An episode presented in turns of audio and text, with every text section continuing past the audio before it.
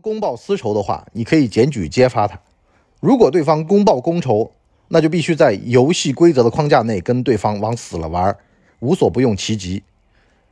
如果反过来，你就是田雨岚，两头都得罪，里外不是人。左右逢源，八面玲珑。欢迎收听情商课。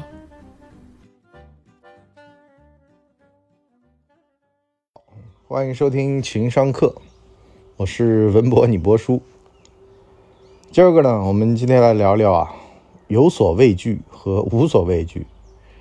话说啊，多年以前碰上过这么一个事儿，就是呢，我还刚当主管的时候，有人呢就威胁说啊，你让你的下属给我道歉，否则的话呢，这事儿咱没完。我是谁谁谁。我要如何如何啊？让你们怎么地怎么地？刚当上主管嘛，这个不知道水深水浅。那么最重要的话呢，就是息事宁人。当时呢，跟这个下属有点不愉快，因为呢，他觉得自个儿没错，凭什么呢？对吧？不仅仅是你不该道歉，不仅仅是我不道歉而已。这事儿咱得掰扯明白了。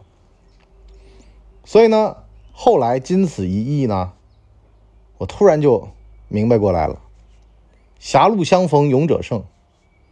何况你是君子还是小人，只要你伯叔在夜班保安的这个岗亭里面办的事儿是正的，我怕你什么呢？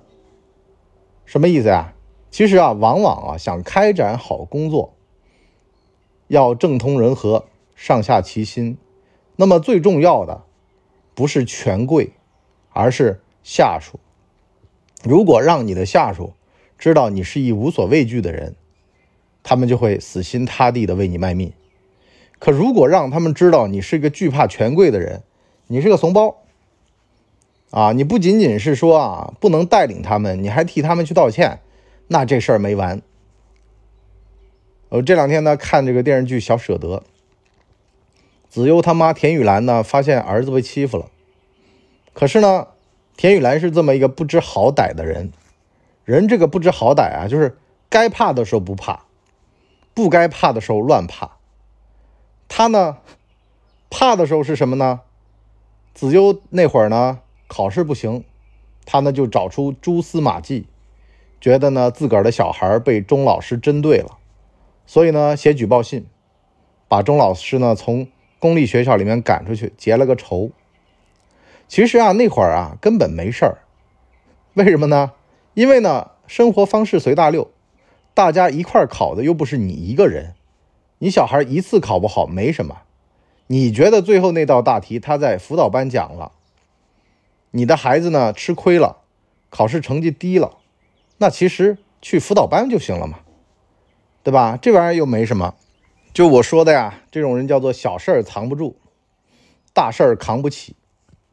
那会儿呢，其实就花俩钱就能解决的事儿，偏偏啊要写举报信，闹得彼此难看，结个仇。其实不太厉害的小人都长这样。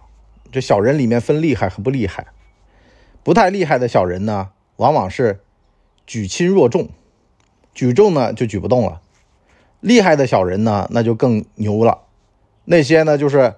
小事儿我也能跟你呛，大事儿大事儿我也不怵，我也直接上。但是啊，你如果是个君子啊，你一定要看清楚了，无论是君子小人，实际上啊都只有一招，就是以不变应万变。咱们再讲一个啊，就是夏君山。夏君山呢是夏欢欢他爸爸，他女儿呢也被老师骂了啊，说榆木哥的脑袋是吧？女孩就没有必要去读理科，女孩理科的脑子就比较差。夏君山呢，就跟这个老师确认了一下，说：“你当老师的，你别当小孩面这么说话。”完了呢，这老师就开始上劲儿了。这个电视剧才敢这么演，真实生活当中啊，一个培训班老师跟他的顾客这么呛呛，那要作死了。所以呢，他也就到了作死的命运了。这夏君山特别聪明。这个打人呐，千万得记得啊，得挑起对方的斗志，让对方先动手。这样的话呢，自个儿算正当防卫。他就说：“你怎么不去养猪啊？啊，啊，就骂他，啊，说你这个水平也就只配养猪了。实际上，那不是骂他自个儿女儿是猪嘛，对吧？好了，那这老师急了，说你说谁呢？然后呢就动手，一动手呢，夏君山一还手，好了，最后呢，这老师被打得鼻青脸肿，挂彩了，夏君山一点事儿都没有。那平时打羽毛球不是白练的？好了，这个女儿呢就被他爸这么一鼓舞，哎，又有信心了。其实吧，家庭富裕能传承给孩子的，就是替孩儿出头，让孩子知道他是被保护着的，他是有靠山的。这人呐才不会怂。就跟当上司，你的下属啊。知道你的上司能帮他扛得起事儿，他后面有一个能顶着他的人，我有后台，我啥都不怕，就那种感觉。所以呢，当个上司啊，其实最重要的不是说你真正有多少后台撑着你，而是你能给别人负多少能。小孩也一样的，你说后来这个子悠，我觉得抑郁症也快发了，因为呢，他的大姨呀替他出头，找这老师算账，让这老师道歉。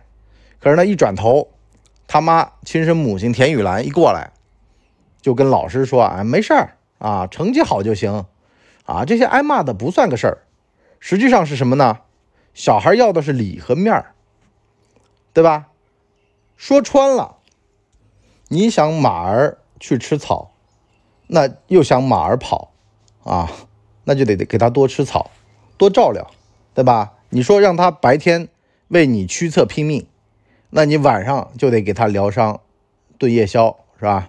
吃大肘子，啊，有蛋白质才能跑得动嘛。所以呢，啊，干耗一个人面子里子全没有，还在那儿拼命冲杀，凭什么呢？那么就回到我当年刚当上管理岗的这个经验啊，跟大家分享一下。后来我为什么吃过那个小亏之后呢？我就明白过来了。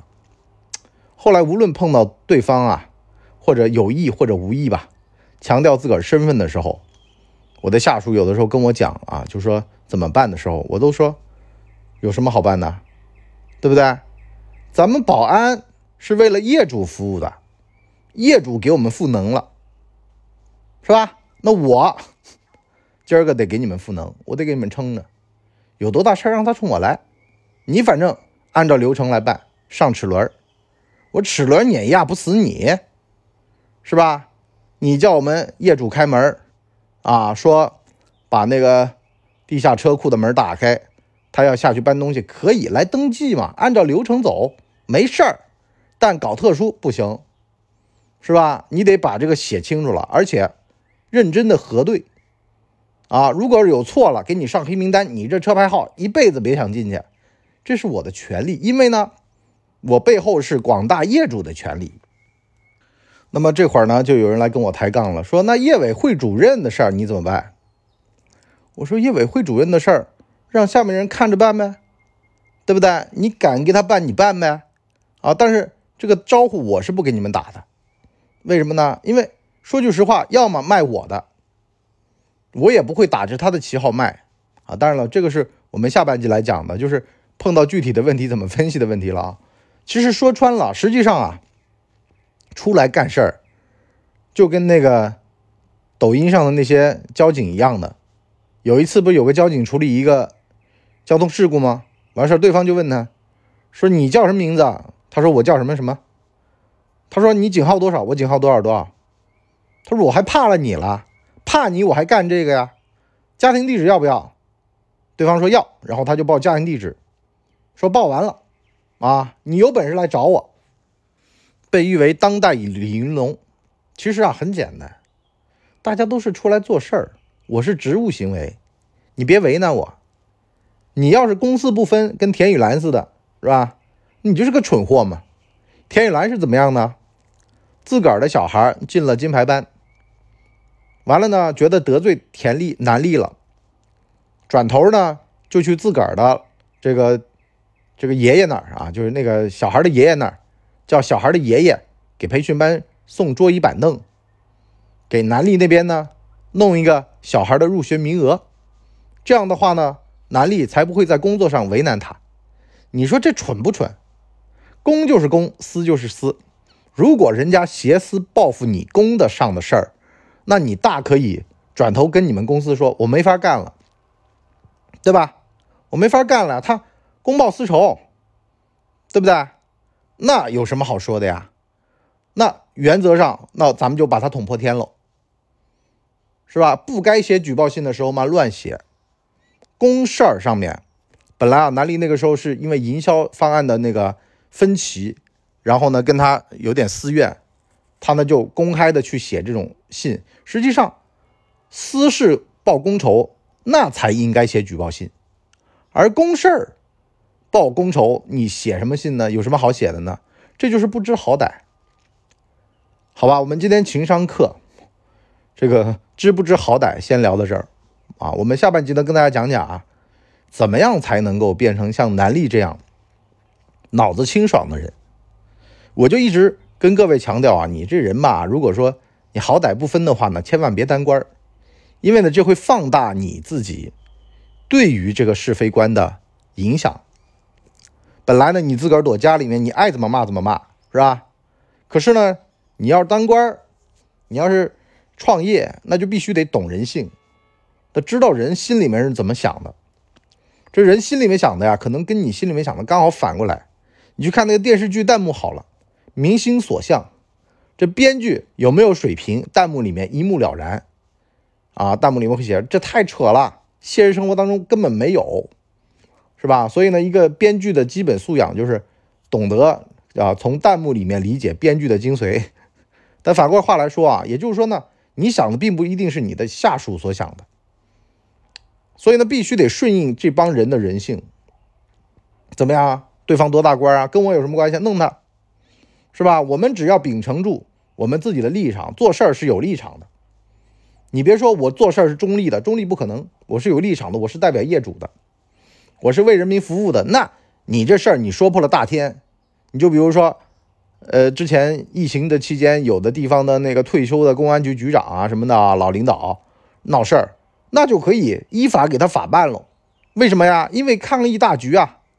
是吧？县官不如县管啊！我们现在管着这摊子事儿呢，你掺掺和什么乱？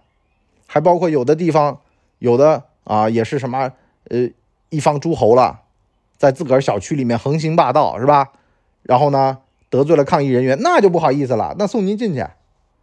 为什么可以这样呢？为什么可以这么下课上呢？实际上就是得知道好歹，得是个明白人，知道可为可不为。可为可不为的逻辑呢？我们下半集来跟大家聊。我们今天情商课第三季就先跟大大家聊到这里。我们下半集情商课第三季再见，拜拜。